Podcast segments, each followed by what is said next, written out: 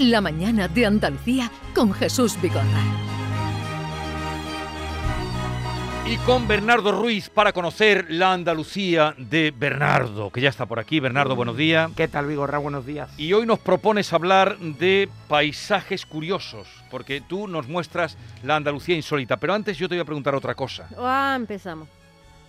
Te voy a preguntar cuál es su nombre completo. Ay, vale. ¿Cuál es tu nombre completo? Bernardo Ruiz Parreño. Mis padres se opusieron a que fuera Bernardo Carmelo. Nació el día del Carmen del 1985. Pero tus padres, pero entonces tú eres poca cosa. No, yo no.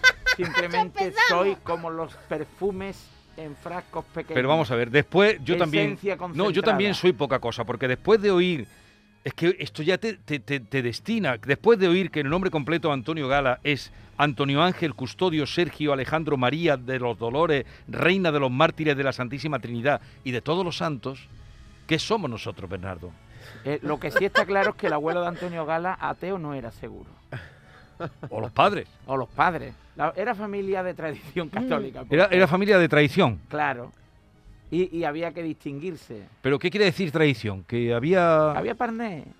Que había... Porque tú crees que estos nombres solo se los ponen a los que tienen... Antiguamente sí, ¿no? A los que nacían en pesebres de diamantes. ¿Y tú y yo qué somos? Somos auténticos plebeyos. Pero es mejor ser peble- plebeyo que un patricio infeliz. No por Antonio Gala, evidentemente, que es un hombre Que Sabio, un gran culto. patricio, desde luego. Porque tú- ¿Tú Pero eres yo- Jesús Aseca también? ¿Tú no eres Jesús María ni nada? No, yo ¿Tú- soy Antonio Jesús. Ah, Antonio Jesús. Entonces Sí. tiene dos nombres. Sí. Ya tiene más que Sí, pero, Bernardo. no, pero, pero claro, comparado con esto, el mismo Picasso tenía un montón, un chorreo. A lo mejor si a nosotros nos hubieran puesto un chorreo hubiéramos sido algo. y, y- y- y- y no te conformas con quiénes somos.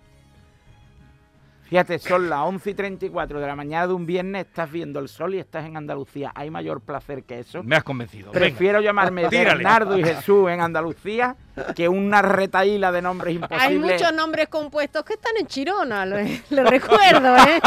O Ya me habéis está- convencido. Están pendientes de Me juicio. habéis convencido. Bueno, paisajes curiosos, ¿a dónde nos vas a llevar hoy, Bernardo? Hoy, activamos el GPS en la comarca de los Montes de Granada, Vigorra, y allí visitaremos Guadahortuna, una pintoresca localidad de 1.800 habitantes, en el que, al igual que en Campotejar, el aceite de oliva adquiere rango de denominación de origen. Pero no visitamos Guadahortuna por su aceite, sino por un monumento que es huella artística inigualable y que además es una de las joyas de nuestra tierra, porque su huella primitiva es de una ciudad cosmopolita sinónimo de amor. Sé bienvenido a París. Es una flor para mí. Entérate bien. Esto es Francia. Pero, a ver, eh, Bernardo, mm, no, no entiendo nada. ¿Por qué suena aquí París? He bienvenido a París. Porque quien quiera visitar el monumento estrella de Gustave Eiffel, visita París para contemplar la Torre Eiffel. Efectivamente. pero desconocido para el gran público de Andalucía o a un alto porcentaje del público de Andalucía, en Andalucía, concretamente en Guadartuna, hay un monumento nacido del ingenio de Gustave Eiffel, un monumento con una historia muy curiosa y que para los guadarortuneños es sinónimo de felicidad. Felicidad es un viaje lejano, mano con mano, la felicidad. Hay que ver, eh, Norma, cómo se queda, y David se queda con nosotros, ¿eh? Porque claro, me provoca, me pone ahí París, digo, ya está Bernardo, ¿dónde está? No, no, él sabe dónde va siempre. Guadalhortuna, no conozco ese pueblo, tú me estás descubriendo muchas cosas.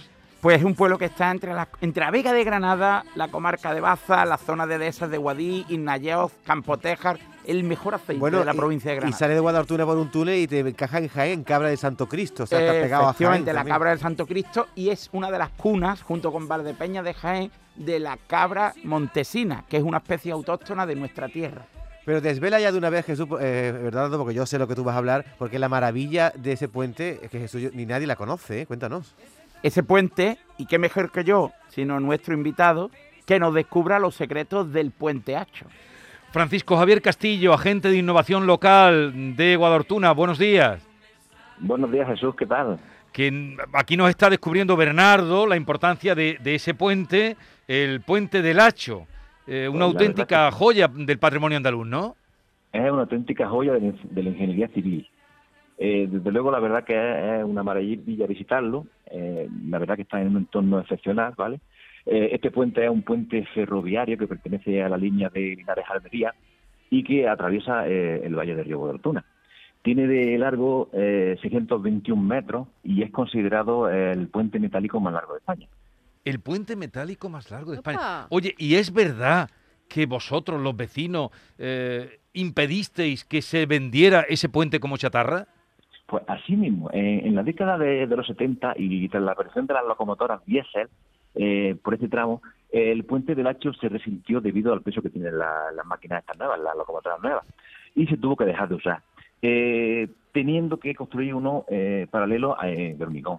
Eh, por este motivo eh, se pensó derribarlo y venderlo como chatarra a un, a un chatarrero de Madrid, quiero recordar.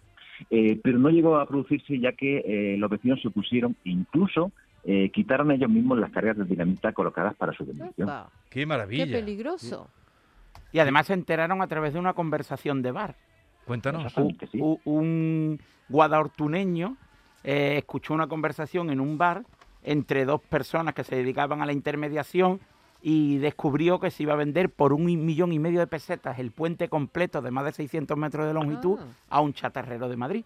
Y entonces se movilizó Guadalhortuna y la comarca de los montes para evitar su, el expolio al que iba a ser Pero, sometido. pero qué bonita historia. Eh, David, no me habías contado nada de esto. Yo tampoco lo conocía, ¿eh? Y tampoco sabía que Gustave Eiffel eh, había sido el promotor de este puente, aunque realmente lo Bueno, llevaron a cabo sus discípulos, ¿no? Dos de sus discípulos, pero siempre tutelados por él.